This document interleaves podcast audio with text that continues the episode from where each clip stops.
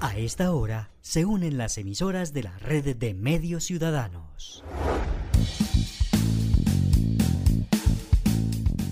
Entérate Eje, la radiorevista informativa con los hechos, actividades y personajes propios de nuestra región.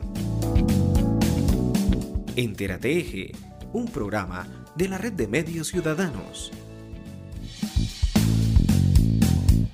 Hola, ¿qué tal? ¿Cómo les va? Un gusto saludarlos. Qué placer estar nuevamente con ustedes como cada semana en este nuevo episodio de Entérate Eje y para nosotros pues es un episodio muy importante. Llegamos a un número redondo, nuestra edición número 100 para este 31 de julio de 2021 que mal contados es algo más de dos años en los cuales estamos realizando este programa para todos ustedes, tratando primero de unir la región, de unir las comunidades, que entre unos y otros, hablo de municipios, sepamos qué está pasando en cada uno de ellos.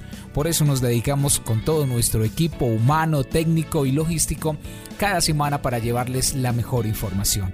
Como siempre, saludo especial a los oyentes en Caldas, Risaralda, Quindío, Norte del Valle del Cauca, que nos escuchan a través de las diferentes diales, los diferentes diales y las páginas web de nuestras emisoras ciudadanas. Hoy, la edición número 100. Soy Héctor Castro y me acompaña Adriana Ramírez, como siempre, en nuestro espacio. En esta oportunidad queremos agradecer a todas las personas, instituciones y, por supuesto, al equipo realizador de Entérate Eje, que ha hecho posible que hoy lleguemos al programa número 100 John Jairo Herrera Sánchez es nuestro director y hoy abre el programa contándonos lo que ha sido este proyecto que integra las emisoras comunitarias de nuestra región. Gracias Adriana y Héctor, presentadores de Entérate Este programa surgió como una necesidad de entregar más información a las comunidades eh, que hacen parte de las emisoras comunitarias del eje cafetero. Ya son más de 19 estaciones que se han vinculado a este proyecto y cada vez tenemos nuevos aportes. La intención no es solamente entregar los hechos que son de más relevancia durante la semana, sino también destacar los procesos, los proyectos que van en pro del desarrollo de nuestra región. El agradecimiento y las felicitaciones para todo el equipo de realizadores de Entérate Eje, quienes nos aportan cada ocho días con la información, con las voces de las regiones. Felicitaciones nuevamente y muchas gracias que sean muchos, muchos programas más de Entérate Eje. Era John Jairo Herrera, gestor de Entérate Eje y director ejecutivo de UMFM Radio. Ahora damos paso a los titulares de nuestro programa número 100. Hoy, en Entérate Eje.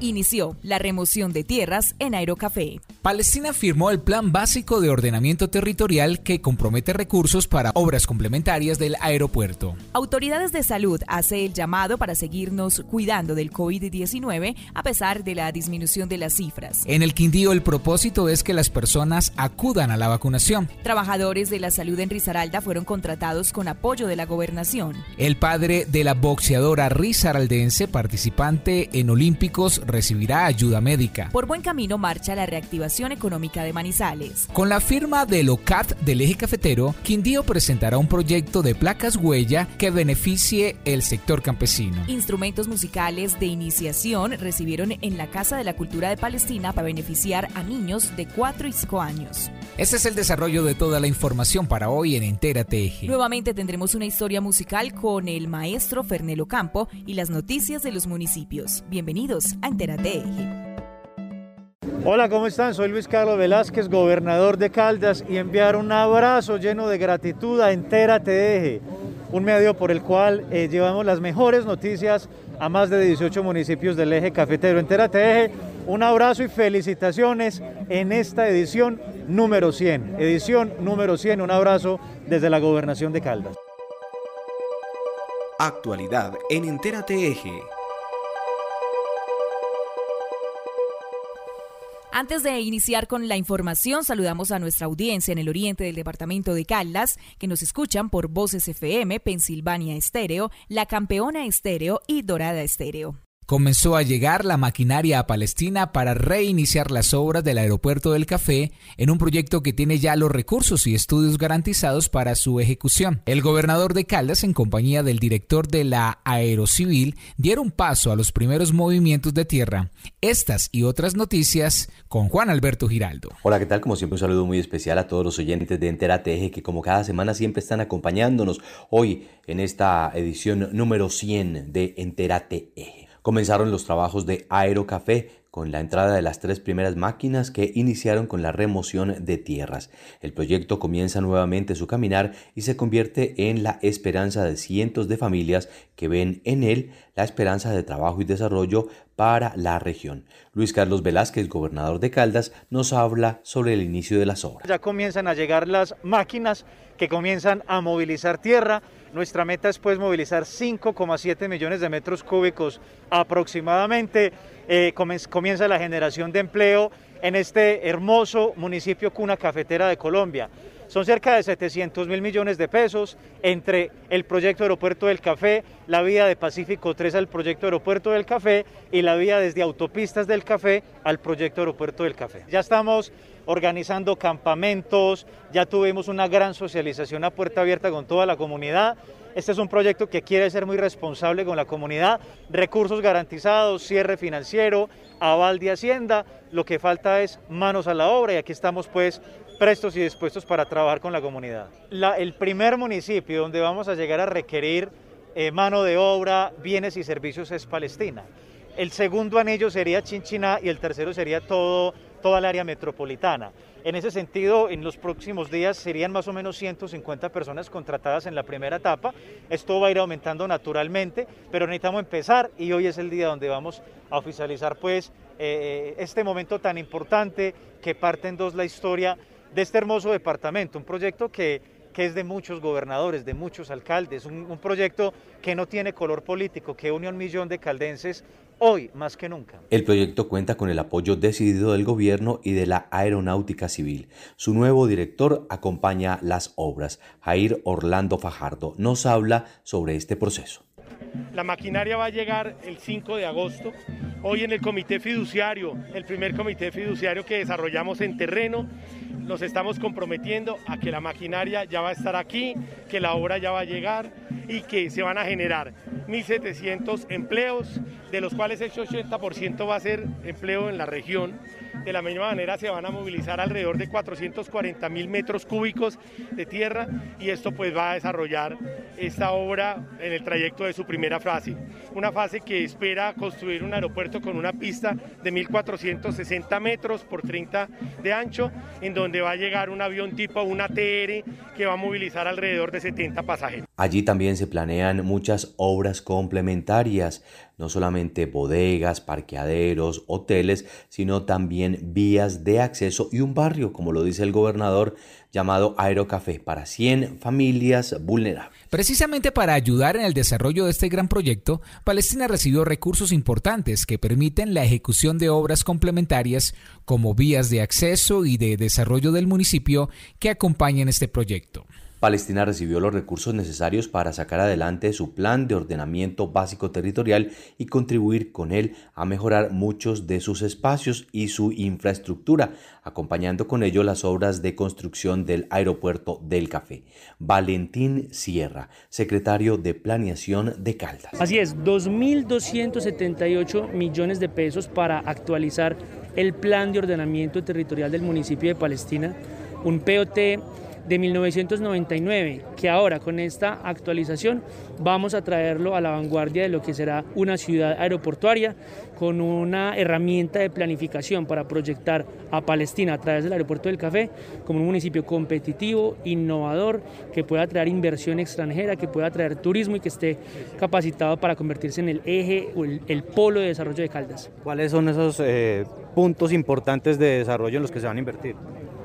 Bueno, con el POT, eh, un esfuerzo conjunto entre la Secretaría de Planeación, la Secretaría de Infraestructura, Inficaldas, el consorcio Aerocafé y Corpo Caldas, lo que esperamos es que Palestina pueda tener un plan de ordenamiento territorial con un componente ambiental donde se asegure la sostenibilidad de esta inversión pública que se está haciendo de 531 mil millones de pesos en recursos de la nación y en recursos del departamento, donde además también ya hemos asegurado 150 mil millones de pesos adicionales para las vías de acceso a Aerocafé por el sector de La Manuela, por el sector de Cartagena.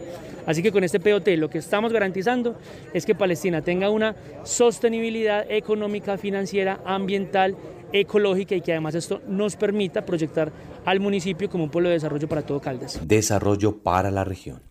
En temas de COVID-19, las autoridades de salud hacen un llamado urgente para que no nos descuidemos con las medidas de autocuidado. Además, las variantes que ya llegan a nuestro territorio siguen representando un alto peligro. Desde el Hospital Departamental Santa Sofía de Caldas, su gerente hace un llamado para que no bajemos la guardia con el COVID-19, ya que aunque han bajado las cifras de contagio en general en el eje cafetero, las nuevas variantes vienen causando nueva ola de contagio en todo el mundo y no podemos bajar los brazos en nuestro cuidado. Además de esto, también por supuesto la protección de toda la ciudadanía. Carlos Alberto Piedraíta, gerente del Hospital Santa Sofía. Si bien Caldas ha logrado bajar el tercer pico y hoy tenemos una, pocos casos activos de COVID secundariamente a la cepa variante alfa, hay un tema que nos viene preocupando el sector salud, especialmente la red hospitalaria. No podemos relajarnos, no podemos bajar la guardia, tenemos que seguir trabajando. Ustedes escucharon este fin de semana que el presidente Duque informó y anunció que se había encontrado un rastro genómico de la cepa delta en un paciente del Valle del Cauca, específicamente la ciudad de Cali. Pues esa cepa delta hoy ponen en afugias al sistema de seguridad social o de salud en Estados Unidos, en Israel, países que hoy gozan de decir que hayan alcanzado la inmunidad colectiva y la inmunidad de rebaño. Países como Israel que decían que más del 90% hoy estaban vacunados y que podían relajarse y quitarse sus tapabocas. Lo mismo sucedía en Estados Unidos. Cuando usted visitaba Estados Unidos se queda aterrado porque la gente allí no utiliza tapabocas. Pues sencillamente hoy Israel y Estados Unidos han ordenado usar nuevamente el tapabocas. Si lo han hecho esos países que tienen una inmunidad colectiva mucho mayor que nosotros, que tienen disposición de vacunas, que han aplicado masivamente vacunas por mucho rato, con anticipación a nosotros como Colombia, nosotros como colombianos, nosotros como caldenses, con mayor razón, como no hemos logrado inmunidad colectiva, como no estamos realmente inmunizados todos, corremos un alto riesgo de ser infectados y de propagar fácilmente esa cepa o variante delta hay que seguir cuidando. Desde la Secretaría de Salud del Quindío, el llamado es para que las personas acudan a vacunarse con el objetivo de adquirir la inmunización y prever ante la aparición de nuevas variantes del virus. La Secretaría de Salud del Quindío hizo un nuevo llamado a los ciudadanos para que se apliquen la vacuna contra la COVID-19 para protegerse contra las variantes conocidas, además también contra otras como la gama que ya ha sido identificada en departamentos vecinos. Ana Cecilia López, epidemióloga de la Secretaría de Salud del Quindío. ¿Qué hemos identificado desde el inicio de la pandemia hoy? Que obviamente eh, el año anterior, a partir específicamente del mes de octubre, se nos disparó el contagio tanto en docentes como en alumnos, a pesar de no estar en ese momento en alternancia ni en presencialidad. ¿Qué, ocurre en ese momento? Pues la apertura que se dio, el, hecho de que hubo una cierta tranquilidad en la población y eso evidenció pues obviamente el, incremento en el número de contagios. Para el presente año eh, se tiene, cuando hablamos de estudiantes, estamos hablando de población entre 2 a 18 años, un total de 978 estudiantes que han resultado positivos para COVID-19.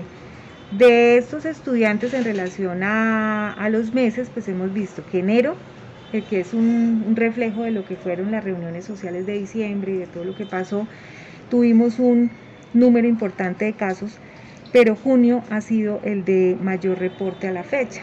¿Qué quiere decir esto? Que a pesar de las normas de bioseguridad que se están dando en los colegios, hay que continuar con el uso del tapabocas permanente, con el lavado de manos, con el distanciamiento de seguridad, porque entre más nos expongamos, pues obviamente más es el riesgo de, infección. ¿Qué hemos visto en relación a la población docente? En total eh, se han tenido 506 docentes positivos para COVID-19 en toda la pandemia, de los cuales 248 han dado positivos en la presente vigencia. Sí, se vio un incremento en el número de casos en el mes de junio, o sea que empezamos a evidenciar que cuando iniciamos ya alternancia y ahora que estamos en presencialidad sí se puede presentar un número importante con una disminución efectiva de más del 50% para el mes de julio en esos casos positivos. ¿Qué, ¿Qué, se muestra en este proceso? Primero, que sí hay contagio en la población educativa que la investigación epidemiológica de campo lo que muestra es que el mayor riesgo son reuniones familiares y reuniones sociales, porque se han hecho intervenciones en los entornos educativos y no se han identificado conglomerados pues, de importancia que nos hayan llevado a cierres efectivos de las instituciones. Que es importante en este momento que el departamento sepa que estamos haciendo verificaciones específicas desde los municipios con el fin de hacer rastreos importantes e identificar el riesgo en el momento que se presente. Sí se nos ha incrementado el número de fallecidos docentes para, para la vigencia 2021 y por eso continuamos en un proceso de verificación de seguimiento continuo desde el sistema de vigilancia en salud pública. A vacunarse. Esta es la edición 100, un programa muy especial para nosotros en Entera TEG. Un saludo de felicitaciones a Entera TEG. Es un orgullo y es una alegría llegar precisamente a la edición número 100. Unas felicitaciones en nombre del equipo de Manizales Como Vamos. Continúen así por esa senda, contribuyendo al desarrollo de nuestra ciudad y por supuesto de nuestra región. Un abrazo. Trabajadores de la salud de Risaralda fueron contratados para continuar su labor en el Hospital San Jorge sin preocupaciones. La idea es garantizar que el servicio se preste sin contratiempos. 85 trabajadores de la salud fueron nombrados de planta en el S Hospital Universitario San Jorge de Pereira en una labor que busca reconocer el trabajo de los profesionales que realizan su labor bajo una modalidad laboral poco estable. Víctor Manuel Tamayo, gobernador de Risaralda, nos habla sobre este proceso de contratación. Se están posesionando previo a un concurso 12 enfermeros, 59 auxiliares de enfermerías, dos terapeutas respiratorios, dos instrumentadores quirúrgicos y 10 cargos de enfermeros especialistas que creamos también. Este es el inicio de esta formalización para que ellos se sientan tranquilos y no estén sometidos al vaivén y al azar del cambio de las circunstancias políticas o administrativas de este importante centro asistencial. Importante decir también que el próximo año vamos a formalizar también de los 62 eh, médicos que están vinculados también a través de una temporal. Vamos a arrancar con el 50% de ellos, un poco más de 30, que también los vamos a nombrar y los vamos a vincular a la planta de personal.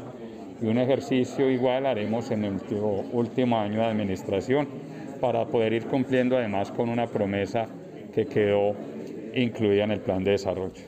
Para el gerente del S Hospital Universitario San Jorge es un reconocimiento a la labor de los profesionales de la salud, lo que les da más estabilidad a los servicios que allí se prestan. Juan Carlos Restrepo Mejía, gerente del Hospital San Jorge. Vital, es para nosotros nos llena de orgullo, de satisfacción. Por eso quisimos que el señor gobernador nos acompañara en este acto solemne donde estamos formalizando alrededor de 85 cargos misionales de profesionales de la salud, auxiliares de enfermería, donde estaban vinculados a través de cooperativas o, planta, o, entidades temporales. Esto nos genera mayor compromiso, mayor sentido de pertenencia, un trabajo digno y un trabajo formalizado, como es el deber ser y lo ideal que todos nuestros trabajadores de la salud tengan una formalización laboral y tengan un vínculo directo con nuestra institución. Una de las enfermeras posesionadas agradeció la confianza y la estabilidad que les otorga este nombramiento. Claudia Milena Cano, enfermera especializada. La importancia es mucha, es maravilloso, es un regalo de Dios. Como les contaba anteriormente, yo llevo cinco años vinculada en esta institución, he pasado por todos los procesos de cooperativas, de prestación de servicios y realmente esto nos deja a veces tristeza nos vemos que son contratos de un mes, que aparte de eso a veces nos hacen como propuestas, ¿cierto?, que no son como las más acordes a nuestras necesidades. Entonces es de verdad una felicidad grande que hoy ensancha mi corazón. Fortalecimiento laboral para los trabajadores de la salud.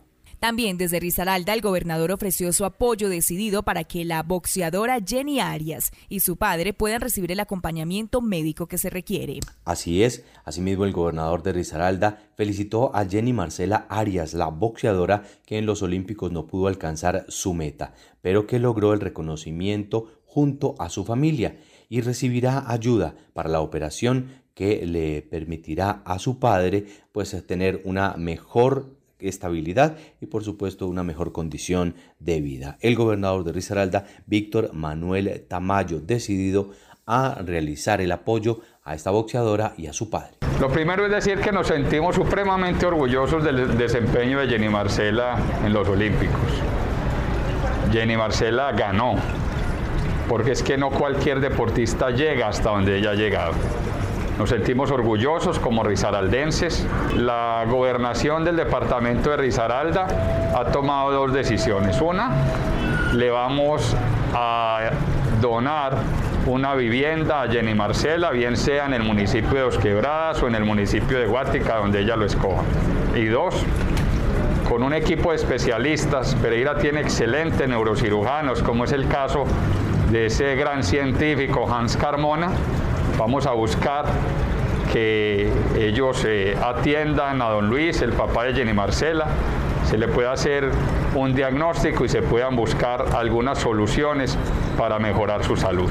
Precisamente el gerente de la Clínica Santa Rosa, John Quevedo, nos habla sobre el compromiso con la deportista y su padre Luis Alberto Arias. Eh, escuchando a Jenny después de su participación en los Juegos Olímpicos, eh, conocimos la historia y una de sus motivaciones. Para nosotros como entidad de salud es muy importante ser solidarios y vamos a ser solidarios con la familia, con la familia Jenny y vamos a atender a don Luis Alberto. Eh, es un paciente que vamos a atender aquí con nuestro equipo de neurocirugía y vamos a poner a disposición de él toda la tecnología que hoy tenemos disponible aquí en Clínica Los Rosales. Vamos a hacer las evaluaciones correspondientes para mirar el estado de salud de Luis Alberto y dependiendo de las evaluaciones que hagamos, pues le propondremos los tratamientos que tengamos a disposición para él. Qué buen apoyo para esta boxeadora. Hola familia de Entérate Eje, de parte de Anselma Cultural, reciban un gran abrazo de felicitación en su emisión número 100.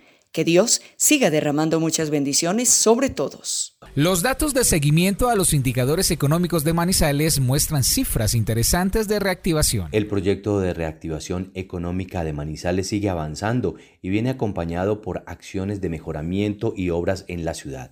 Frente a ello, el Departamento Administrativo Nacional de Estadísticas, DANE, muestra cifras importantes en Manizales.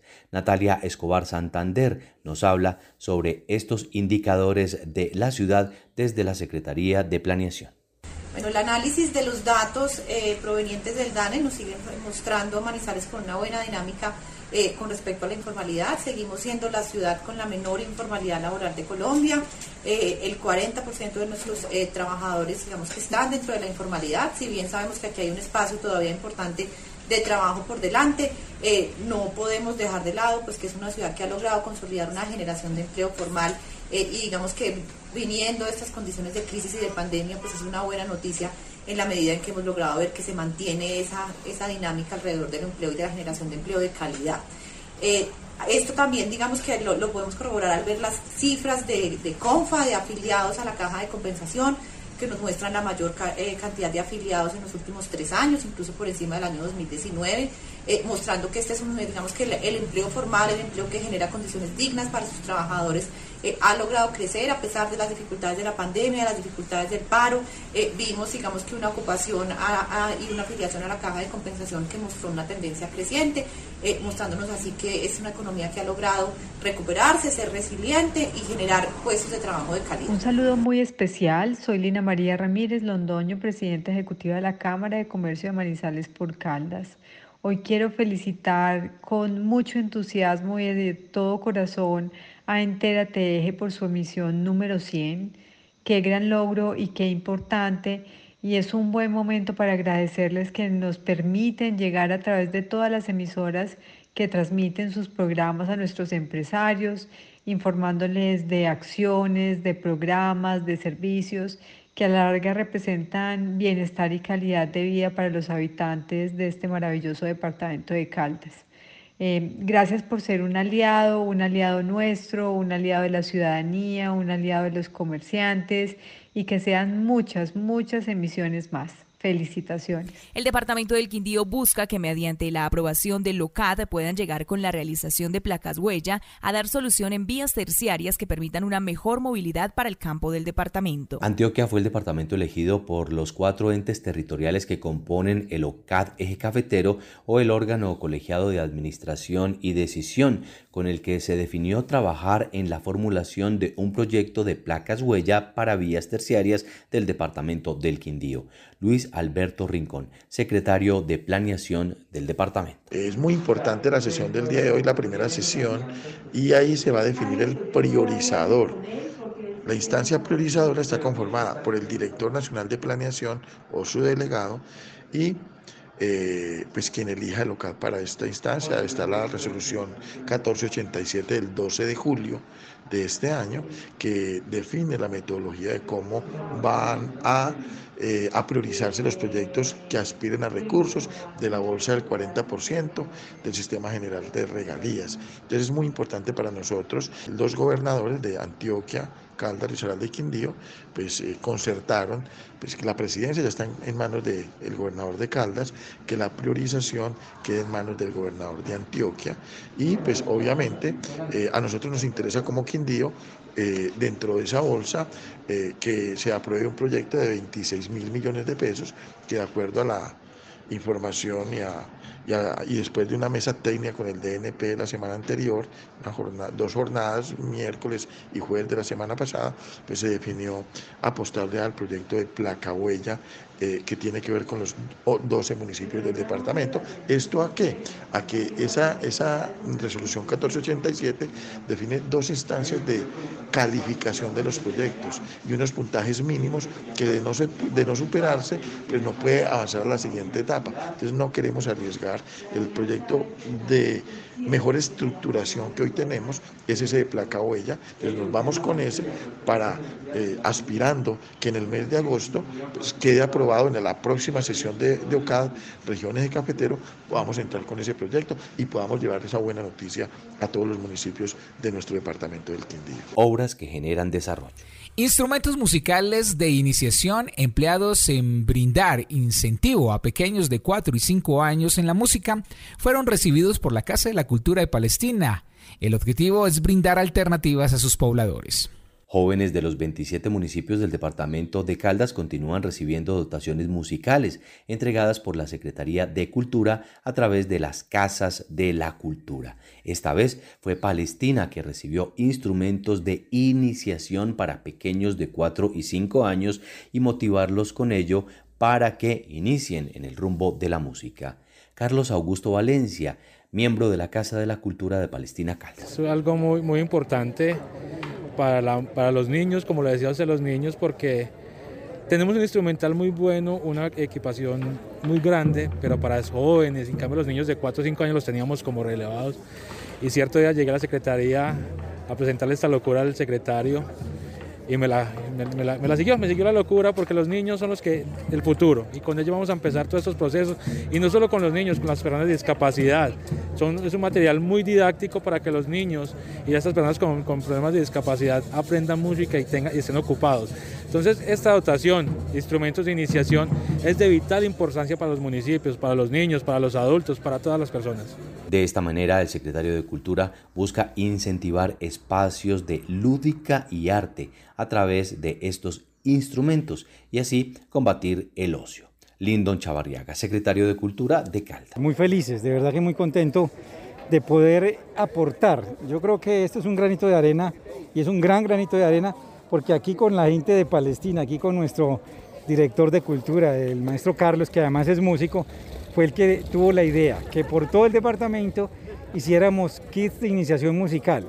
que es muy diferente de cualquier otro tipo de instrumental que también estamos entregando, porque estamos entregando dandolas, tiples, guitarras, instrumentos de percusión, chirimías, eh, cuerdas pulsadas, en fin.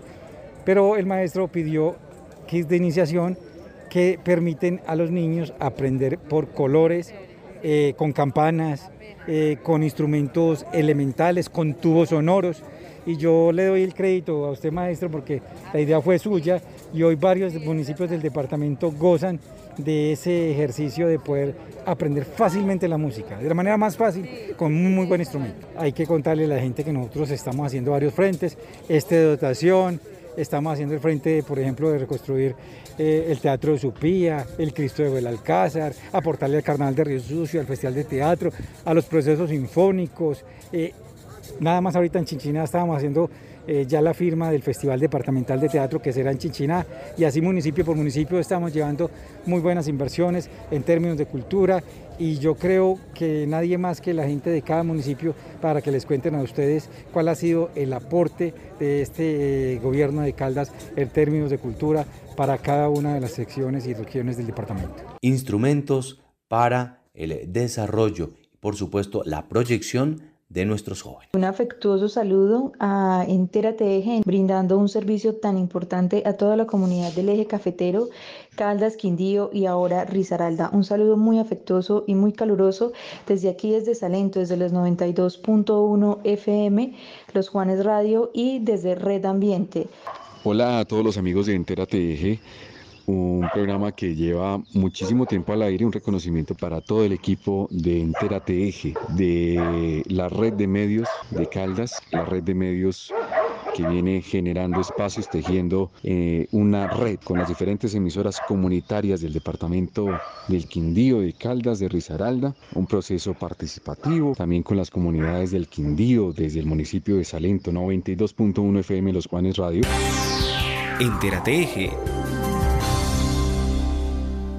Después de los mensajes tendremos los registros noticiosos y actividades de los municipios. Ya regresamos a Entérate Eje. Hola amigos, soy Juan Pablo Osorio Ramírez, director del emisor Angular Estéreo 97.2 FM en Palestina Caldas. Queremos celebrar junto al equipo de Entérate Eje la emisión número 100. Aquí también escuchamos Entérate Eje el Hospital Santa Sofía es el mejor hospital de Colombia. Así lo ratifica el más reciente informe de desempeño institucional del Departamento Administrativo de la Función Pública. Entre 900 empresas sociales del Estado alcanzamos el primer puesto. Santa Sofía, orgullosamente público y universitario para todos. El sistema de alumbrado público de Manizales es un patrimonio de todos. Protegerlo y velar porque su infraestructura esté en buen estado debe ser compromiso de cada uno de nosotros. Los invitamos a denunciar y reportar los daños, robos o anomalías en las luminarias de tu barrio escribiéndonos al WhatsApp 350-405-3493 o puedes contactarnos a las líneas 889-1020 y 889-1030. Por una Manizales más grande en Imbama iluminamos y proyectamos tu futuro. Recurre a tu crédito de confianza para hacer realidad tus sueños. En Confacréditos encuentra crédito hipotecario y crédito de consumo. Alcanza tus proyectos a corto o mediano plazo. Confacréditos, tu crédito de confianza. Conoce más en confa.co. Confa, contigo con todo. Vigilados de subsidio familiar. Aplican condiciones y restricciones. Entérate Eje. Ahora las noticias del gremio cafetero con Adrián Rodríguez. Hola, ¿qué tal amigos de Entérate Eje? Es un gusto estar nuevamente aquí con ustedes en esta edición especial, la número 100 de Entérate Eje. Y por supuesto no pueden faltar las noticias del gremio cafetero y del mundo del café. Para el día de hoy les cuento que el Comité de Cafeteros de Caldas, de mano de la Federación Nacional de Cafeteros, lanza de manera paulatina lo que será el Plan Cosecha 2021. En esta cosecha en Caldas, ustedes, amigos, oyentes, pueden encontrar buena producción, buen alojamiento, buena alimentación y un buen trato. Por supuesto, sin bajar la guardia en la prevención del COVID-19, se van a necesitar cientos de recolectores en gran parte del departamento de Caldas. La cosecha de café en Caldas lo espera. Informes en el teléfono 310-421-6633. Invitan la Federación Nacional de Cafeteros y el Comité de Cafeteros de Caldas.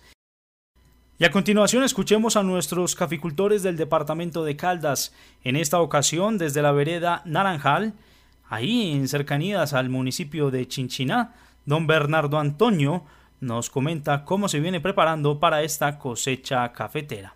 La finca mía es una finca pequeña, más o menos de una hectárea. La tengo en, en sembrada en variedades resistentes eh, resistentes recomendadas por el Comité de Cafeteros, a través del extensionista. Bueno, esta cosecha eh, yo la veo escasa, ¿por qué? Porque venimos de, un invierno de los primeros días del año donde no tuvimos eh, ese sol que necesita para que el árbol se estrese y florezca.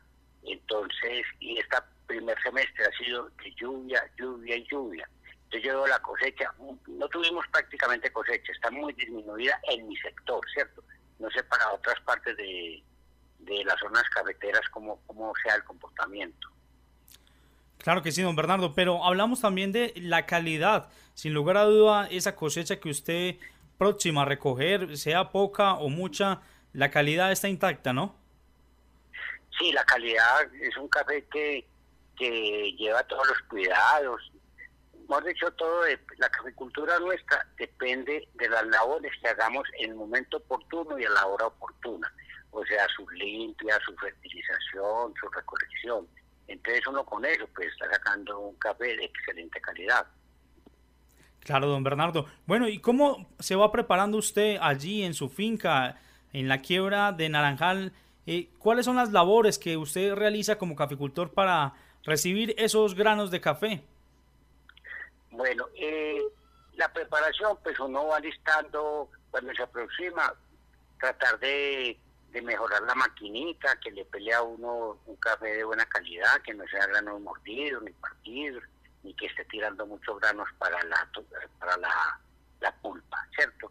Bueno, lo otro, organizar uno, recolector, como son fincas pequeñas, normalmente los recolectores siente que que ya lo llama unos cosecha tras cosecha, dice me puedo ir, me puedo ir, y entonces uno ya le va guardando el cupito, y como no es mucho tampoco la, la finca tan grande, entonces son dos o tres, y están por ahí el mesecito, mes y medio, y ahí es donde uno organiza la agricultura, y organizarse también con, los, con las otras cosas, con los cocos, con los tanques de almacenamiento, todas las cositas que son normales de la vida del campo cafetera. Claro que sí, don Bernardo. Y en este tema de salud, ¿cómo van a reaccionar ustedes? Ya tuvieron la experiencia del año pasado con los protocolos de bioseguridad. En este año 2021, ¿qué piensan hacer? Lo más importante es, pongamos en el caso nuestro, nosotros ya tenemos la primera vacuna. Ahora para el 9 de agosto nos colocan la segunda. Y, y mirar lo que siempre dicen los medios de comunicación, ¿cierto? seguir usando el tapabocas, seguir usando el distanciamiento, el lavado de manos, eh, evitar aglomeraciones, estar siempre al aire libre. Entonces, y uno eso lo tiene que implementar también con la gente que le rodea. ¿sí? Si uno se cuida, uno cuida a los demás también, ¿cierto? La, como dice el comité, eh, la vida es compromiso, un compromiso de todos. Agradecemos a don Bernardo Antonio Vallejo caficultor del municipio de Chinchiná, por habernos brindado su espacio aquí, en esta edición número 100 de Entera Teje. Se despide de ustedes Adrián Rodríguez Ospina, espero que la pasen bien, consuman una deliciosa taza de café caldense y mucha atención a todos los contenidos que se vienen preparando desde Entera Teje para hablar del mundo del café. Gracias Adrián por su informe. Entérate Eje se escucha en el centro sur de Caldas a través de Angular Estéreo, Mirador Estéreo, UMFM 101.2 y Radio Condor 1540M. Un abrazo bien grande a todos los que nos escuchan en el occidente de Caldas y Risaralda a través de las emisoras Anserma Estéreo, Paisaje Estéreo, Ultra FM, Quinchía Estéreo, Viterbo Estéreo y Azúcar Estéreo. Un saludo muy especial a toda la familia de Entérate Eje en su edición 100. Mi nombre es el padre Carlos Antonio Villamarín Valencia, director de la emisora comunitaria Dorada Estéreo 89.1 de la diócesis de La Hora de Aguados. Oro por este gran programa y por todas las personas que trabajan allí para que el Señor y la Santísima Virgen María nos acompañe en estos momentos. Gracias a todos los integrantes y que el Señor los colme de gracia y bendición. Iniciamos la segunda parte de Entera Teje con la ronda informativa desde los municipios. En Entérate Eje, hechos y personajes de los municipios. Por supuesto, y ahora iniciamos en la Merced, donde esta semana se reunió el Consejo Municipal de Turismo.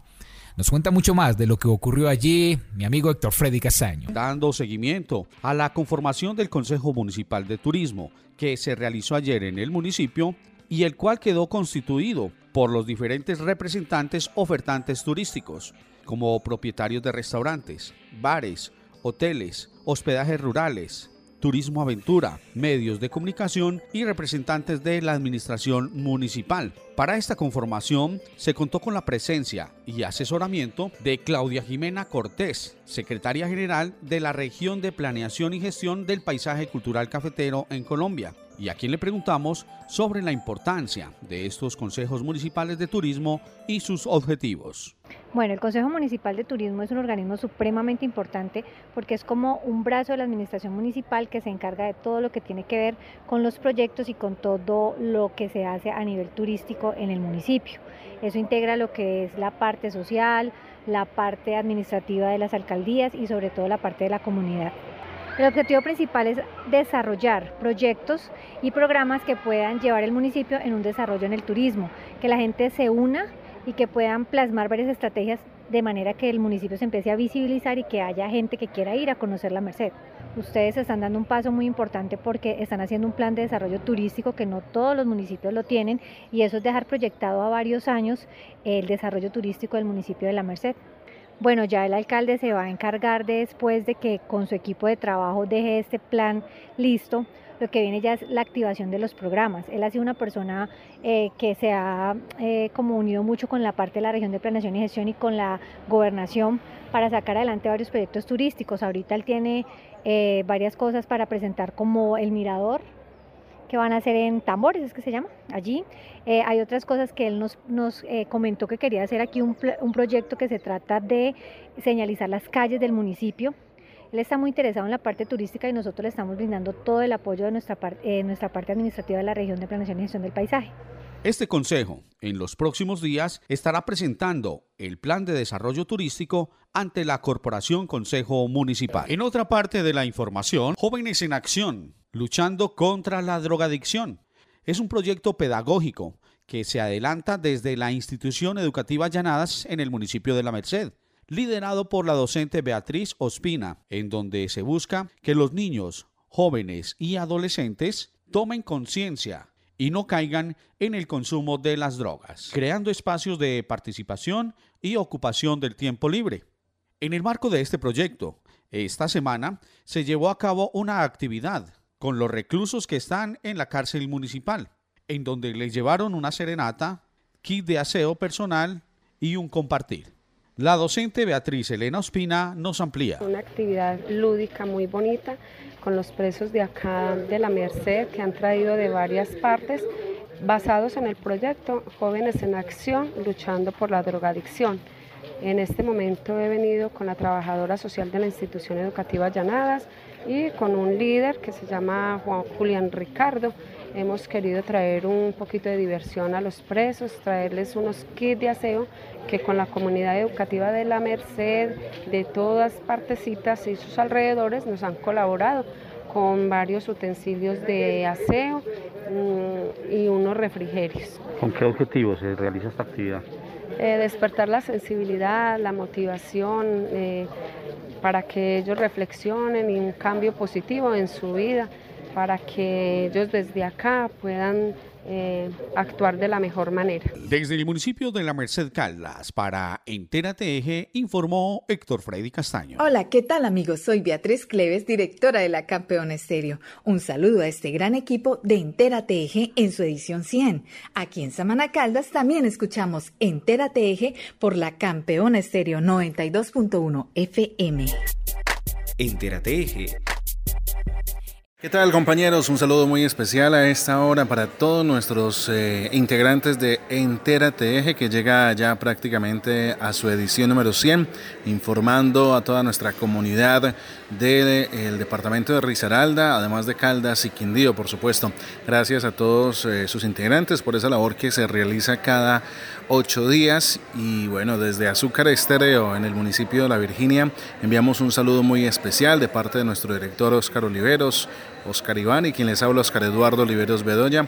Muchas felicitaciones y bueno, invitarlos para que sigan así, por supuesto, con ese interés de seguir informando a toda nuestra población del eje cafetero aquí en Entérate Eje. Saludos y que sean muchos, pero muchos los informativos más los que se realicen a través de esta gran emisión como lo es Entérate Eje. Buen día para todos. Entérate Eje se escucha en el norte de Caldas a través de Inmaculada FM de Aguadas, Armonía Estéreo de Salamina y Brisa FM de La Merced. Y precisamente continuamos con la información del norte de Caldas desde Aguadas. Siempre están allí este gran grupo de trabajo con Angelina Isaza, Valentina Henao y Juan Miguel Aguirre. Saludos a todos los oyentes de Entérate Eje. Hoy primero felicitar a todos los realizadores de este programa por llegar a la emisión número 100 y agradecimiento por la constancia siempre en este programa. Esperamos que sean muchas emisiones más que podamos seguir informando a muchas personas. Y hoy quiero presentarles y hablarles en esta nota acerca de Aguadas.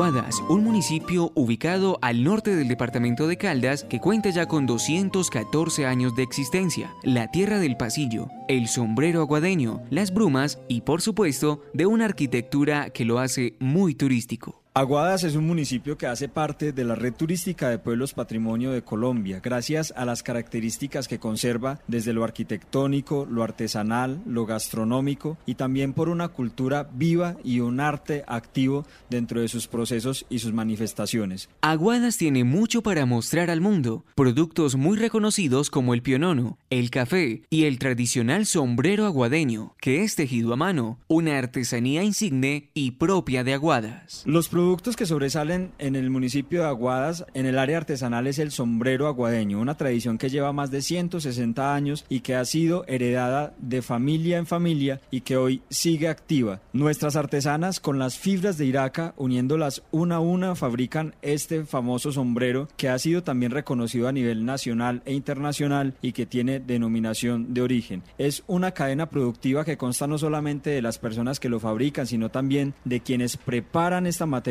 prima, de quienes comercializan y de quienes hacen sobresalir este producto artesanal a través de la promoción y la comercialización. Nuestras tejedoras del sombrero aguadeño realizan una labor muy importante. Día a día y con mucho esfuerzo sacan adelante este producto. Hay cientos de historias detrás de cada sombrero, así como lo cuenta Alba Lucía Arcila, tejedora de este sombrero. Mi nombre es Alba Lucía Arcila Escobar, tejedora de aguadas.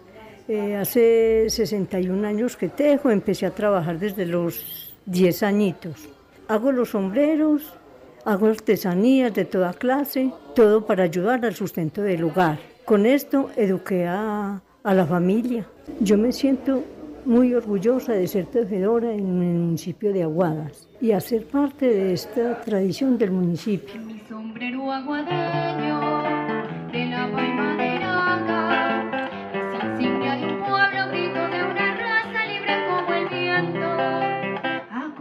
Y aparte del sombrero, también el pasillo colombiano hace parte de Aguadas, un festival de talla internacional como homenaje a los tres aguadeños Héctor, Gonzalo y Francisco, los hermanos Hernández, de las primeras agrupaciones colombianas que realizaron giras internacionales con la música andina colombiana. Uno de sus aspectos más importantes dentro de la dinámica cultural es el Festival Nacional del Pasillo Colombiano, que este año llega a su versión número 30, en el cual se hará una mención importante de estas versiones que han hecho vivo este festival, que lo ha llevado también a posicionarse dentro de los mejores de la música andina colombiana en el país.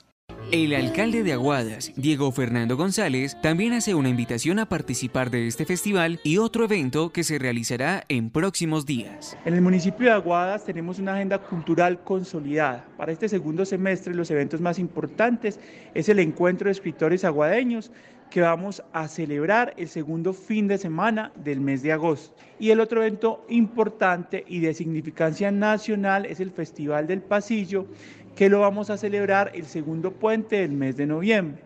Noviembre 12, 13 y 14, todos cordialmente invitados. También envía un saludo especial a Entérate Eje, hoy en su emisión número 100. Desde el municipio de Aguadas damos un saludo muy especial al Entérate Eje en mi calidad de alcalde le doy los agradecimientos por estar muy pendientes de todo el quehacer de nuestro municipio. Lo que pasa en Quinchía no lo cuenta en Entérate Eje en nuestra edición 100 Arley de J. Blandón.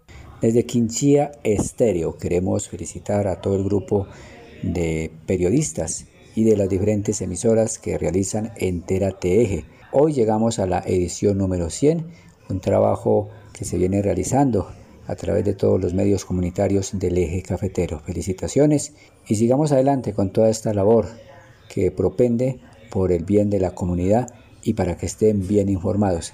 Desde Quinchía Estéreo los saluda Arley de J. Blandón. Esta semana en el municipio de Quinchía tuvimos la oportunidad de hablar con el teniente Manuel Tejada, comandante de la estación del municipio de Quinchía, quien nos brindó un balance sobre los casos que atendieron durante el mes de julio y también nos habló sobre el tema de seguridad. Bueno, en los casos que se atendieron en el mes de julio, lo que va corrido de, de este mes, pues ya se han atendido varios casos de, de riña, mucha intolerancia, eh, algunos casos que se han presentado de, de hurtos, los que se ha podido eh, atender y los que han llegado acá a denunciar, porque pues no todo el mundo llega a denunciar, también los invitamos de que si les llega a presentar alguna situación de estas, por favor se arrimen acá a la estación, se arrimen, dar conocimiento de lo que está presentando para nosotros poder actuar. La invitación, teniente, para que la comunidad no se quede callada y pueda denunciar con ustedes los casos de hurto, pueda de pronto enviar fotografías, videos o de pronto eh, el, comercio les puede colaborar a ustedes con eh, videos de seguridad. Claro, es muy importante. Por eso digo que necesitamos la colaboración de ustedes, de toda la comunidad. Cuando se presenten estos casos, eh, necesitamos todo lo que puedan aportar acá a nosotros, a la estación de policía, que recolecte información para dar con los actores intelectuales de, estos casos que se han presentado o que de pronto han intentado hurtar a estas personas, eh, si los conocen, que se arrimen acá para nosotros tener más pruebas y poder individualizar a estas personas. Entérate Saludos a la red de medios ciudadanos del centro del país. Felicitaciones por llegar al programa número 100 de Entérate Eje. Desde Pensilvania, Caldas, el coordinador de acción comunal y juventudes, Fabio Toro, realiza el primer campamento juvenil del municipio en la vereda La Torre, corregimiento de Arboleda.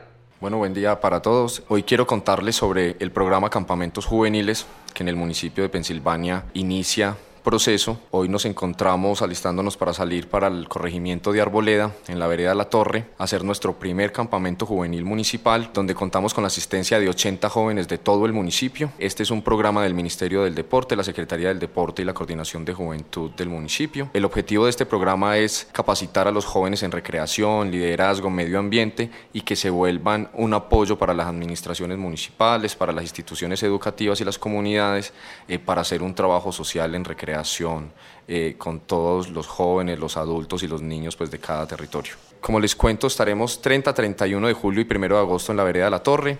La idea es que estos campamentos municipales los vamos a seguir haciendo cada tres meses en el municipio, en diferentes zonas del municipio. Estos campamentos también son regionales, departamentales y nacionales. La próxima semana tenemos regional en Manzanares, después tenemos departamental en La Dorada, regional en Norcasia y posiblemente en el departamento se vaya a hacer el nacional este año desde los estudios de la emisora virtual de la Escuela Normal Superior de la Presentación para Entérate Eje. César Gaviria López. Entérate Eje. Hola amigos de Pensilvania Estéreo 93.1. Los saludamos desde el oriente de Caldas. Aquí escuchamos Entérate Eje cada sábado a la una de la tarde. Felicitaciones a todo el equipo que produce este espacio en esta edición número 100. Música en Entérate Eje. Una vez más nos acompaña desde Viterbo Caldas el maestro Fernelo Campo, quien de su libro Las canciones cuentan cosas nos trae la siguiente reseña musical. Hola, ¿qué tal? Desde Viterbo Caldas, Colombia, les habla Fernel Ocampo Munera para presentarles a ustedes Bigote Gato, su historia, porque las canciones cuentan cosas. Bigote Gato es un gran sujeto que vive allá por el Luyano y tiene el pícaro unos bigotes, ella de todo la admiración. Bigote Gato es una admiración. Bigote Gato, persona real que murió en 2003, de origen español, había nacido en Candamo, Asturias, en 1910 y llegó a Cuba con su familia en 1914. Carlos Manuel Pérez Rodríguez era su nombre de familia. Todo un referente en La Habana, Cuba. Vivió en el Luyanó, en el barrio obrero. Era conocido entre sus amigos como el Quijote Gastronómico. Hombre experto en licores, personaje cuerdo, querido por todos. Se caracterizó por cultivar un bigote grande al que engominaba siempre usaba una boina vasca. Inspiró al músico compositor cubano Jesús Guerra dos canciones, El disgusto de bigote y Bigote Gato.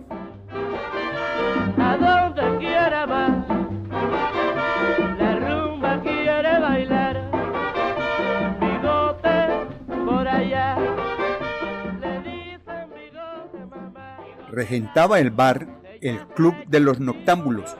La frase promocional del lugar era, conozcamos a Cuba primero y visita a Bigote de Gato después. Bar Club en la calle Teniente Rey 308. Escuchamos la versión de la orquesta Casino de la Playa con la voz de Orlando Guerra. En 1949, la cubanísima Sonora Matancera con la voz del puertorriqueño Daniel Santos grabaron para el sello Parnat Bigote Gato, siendo éxito inmediato. Daniel Santos, la Sonora Matancera de Jesús Guerra, Bigote Gato.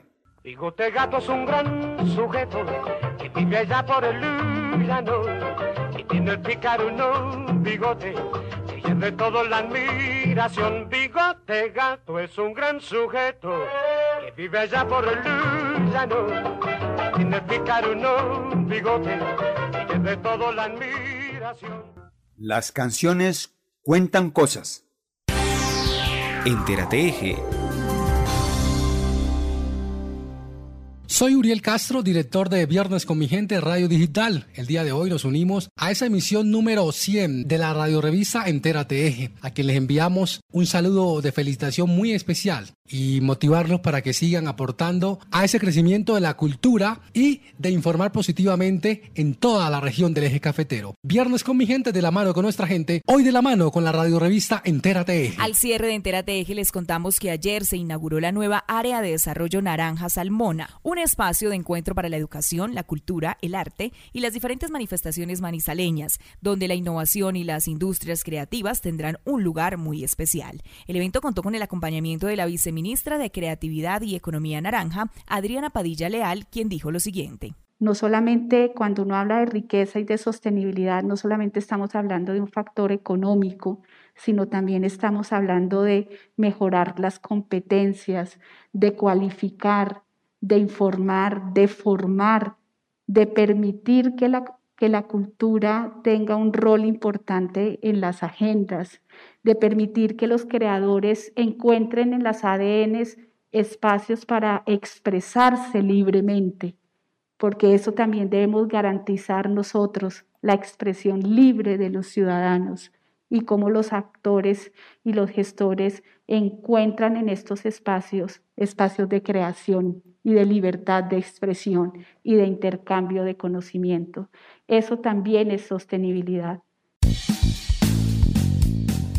También les contamos que la Junta Directiva de la Fundación del Bambuco Colombiano ha decidido ampliar hasta el próximo 8 de agosto el plazo de inscripciones para músicos residentes dentro y fuera del país, mayores de 16 años de edad, interesados en buscar su clasificación en las modalidades vocal e instrumental del trigésimo concurso nacional de bambuco que se llevará a cabo virtualmente entre el 28 y el 31 de octubre.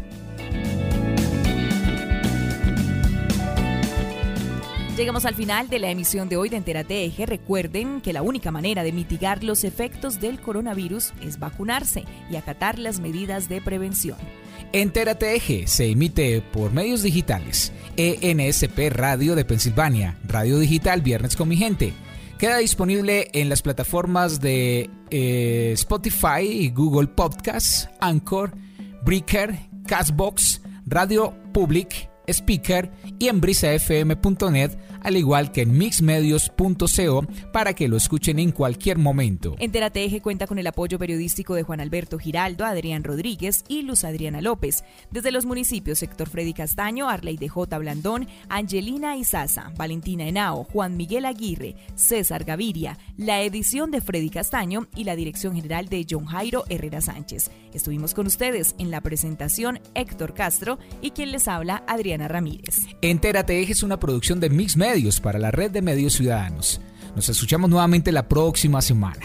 Espero que hayan disfrutado nuestro espacio lleno de información en esta edición tan especial para todo el equipo de producción, edición y colaboradores de Entera Eje, nuestro episodio número 100. ¡Feliz semana! Entérate Eje, la radiorevista informativa con los hechos, actividades y personajes propios de nuestra región. Entérate Eje, un programa de la red de medios ciudadanos.